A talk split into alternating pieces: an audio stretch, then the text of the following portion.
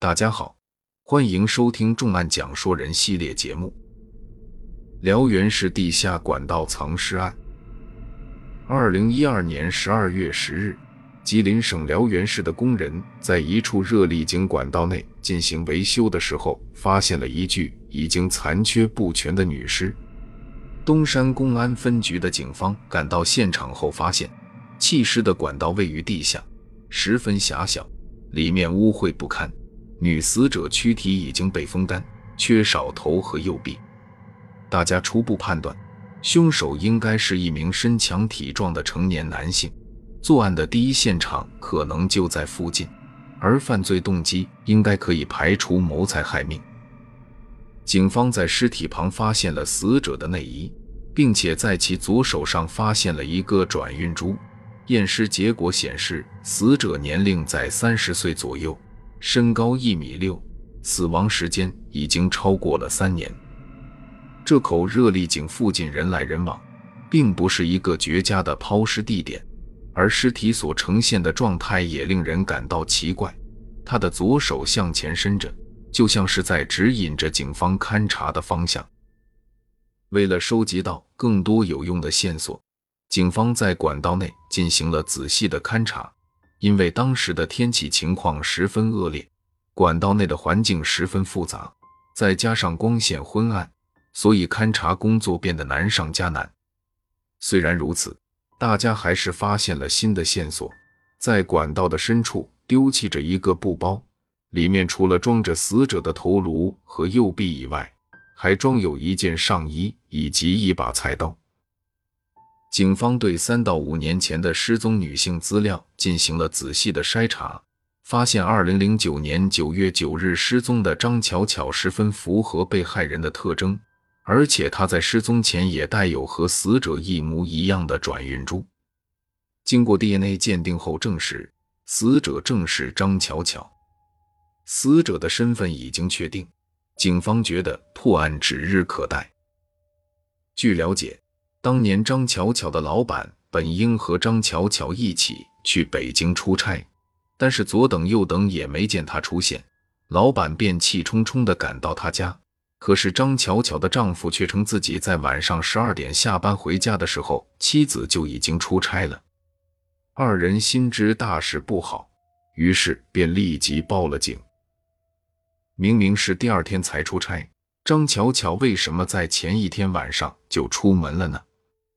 张巧巧的朋友们告诉警方，那天晚上张巧巧在家上网聊着天，甚至还曾告诉过他们第二天要出差的事情，一直到晚上十点才下线。十点钟时，张巧巧还在家里，丈夫回家时却已经不在家中。她那天晚上到底去了哪里呢？警方在研究讨论之后，将调查的重点集中在了死者的丈夫身上。张巧巧的丈夫孙向辉是退伍军人，退伍后成了一名煤矿工人。他性格内向，为人老实，在张巧巧失踪的这三年时间里，一直把张巧巧的父母照顾得十分周到，而且他家就住在案发现场附近。据警方当年的调查显示。张巧巧的家中没有任何打斗的迹象，邻居们也没有听到异常的响动，一切都十分正常。但是因为张巧巧的孩子当晚在其父母家居住，所以没有任何人能够为孙向辉进行证明。在地下管道抛尸，并不是平常人能够办到的。孙向辉有井下作业的经验，难道说这起案件是他贼喊捉贼？警方再次来到了孙向辉的家，他似乎还没有走出妻子失踪的阴影，依然住在那间老房子里，就连家中的摆设也没有变过。如果他真的是凶手，那么杀人动机又是什么呢？为了查找线索，警方在张巧巧家附近进行了走访调查。可是当走访到这栋居民楼三楼时，却发现了一个奇怪的情况。张巧巧家楼下的住户虽然在家，但是就是不肯开门。在多次敲门之后，里面的男人突然冲出门来，对警员进行了人身攻击。警方立即将其控制了起来，而邻居则告诉警方，此人名叫阿强，一个人生活在这里，已经四十多岁了，却一直没有结婚。他性格十分古怪，似乎还患有自闭症，已经有四五年没有出过家门，除了姐姐给他送饭以外，从不让别人进入家门。这样一个易怒暴躁，而且对警方抱有极大的敌对心理的自闭症患者，住在张巧巧的楼下。张巧巧的死会不会与他有关呢？大家经过仔细的分析后认为，阿强常年待在家里不出门，疏于运动，身形很胖，体格很弱。这样的一个人，想要把一具成年女性的尸体运进地洞，似乎并不可能。张巧巧家的楼下有一个餐馆，餐馆的主人李百味和张巧巧有过一些交情，他对案件的侦查工作十分关心，每逢警方前来走访的时候，都会询问几句。因为警方在勘察现场之后，未免打草惊蛇，所以封锁了信息。为什么他会将死者联系到失踪已经三年的张巧巧呢？李百味晚上基本上都会住在店里。平时店里的累活重活都是他干，所以身体强壮。而且据邻居回忆称，张巧巧失踪后的好几天，这家餐馆都没有开门营业，李百味的嫌疑陡然上升。经调查，李百味和妻子的感情很好，在附近的口碑十分不错。他的餐馆虽然在张巧巧失踪后停业，但是却是为了照顾重病的母亲。更为重要的是，警方经过多方查找，却找不出任何李百味杀害张巧巧的证据，他的嫌疑被暂时排除。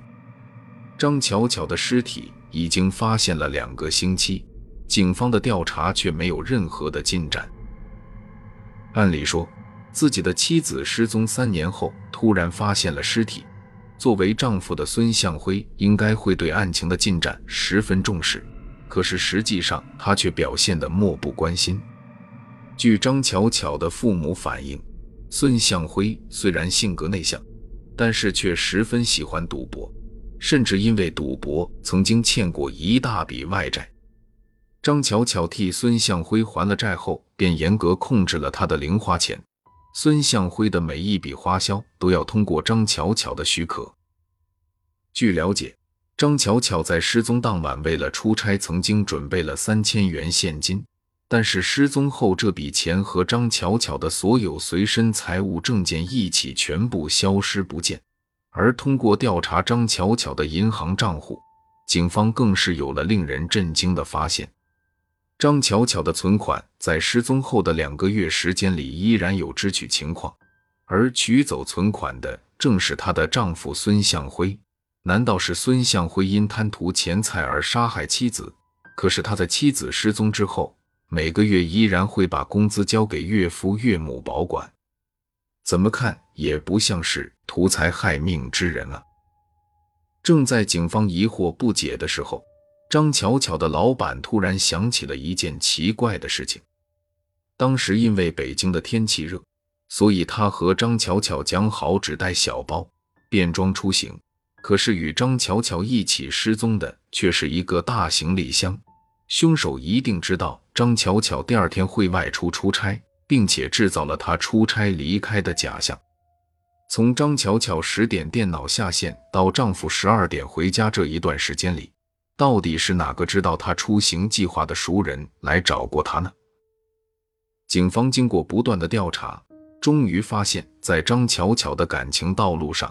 还曾经出现过一个男人，张巧巧的前男友是现任丈夫孙向辉的战友，此人姓刘，也是辽源人，现在是一名出租车司机。他虽然已经结婚，但是似乎对张巧巧依然存有感情。曾经的女朋友移情别恋，爱上了自己的战友，这个刘某会不会因爱生恨，产生报复之心呢？经调查。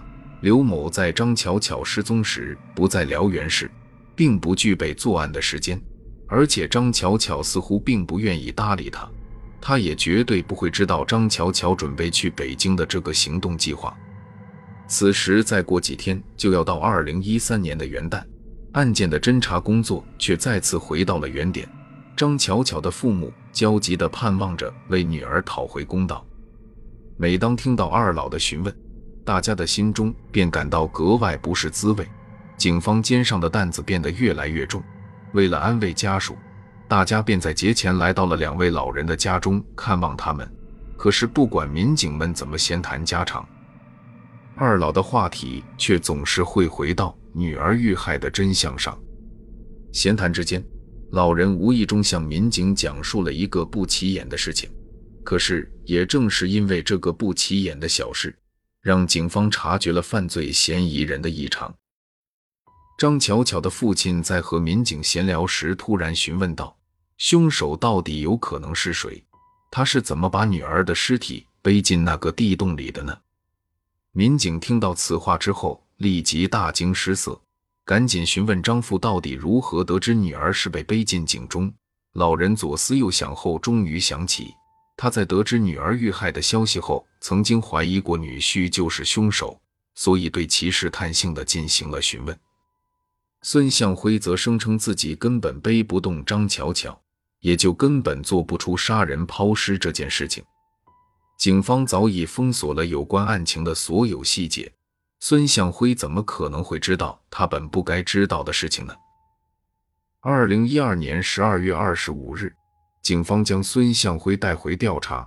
让大家没有想到的是，孙向辉没有做出任何的抵抗，便交代了自己杀害妻子的犯罪事实。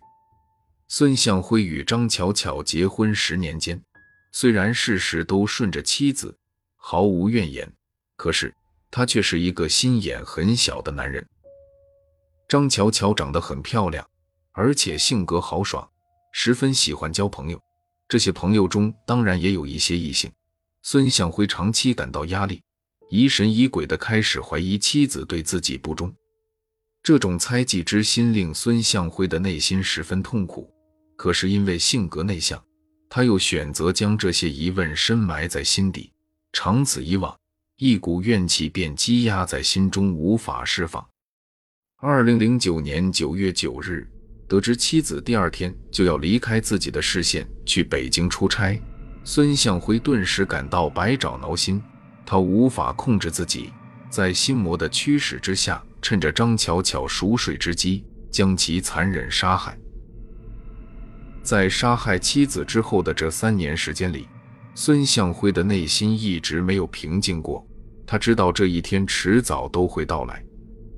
二零一三年十二月六日，辽源中级人民法院以故意杀人罪依法判处孙向辉死刑，缓期两年执行。夫妻之间本应无话不说，可是孙向辉对张巧巧却毫不信任，他的自私和控制欲最终迫使自己杀害了妻子。将一个本应该幸福的家庭推向了毁灭。这里是重案讲税人，感谢大家的收听，我们下期再见。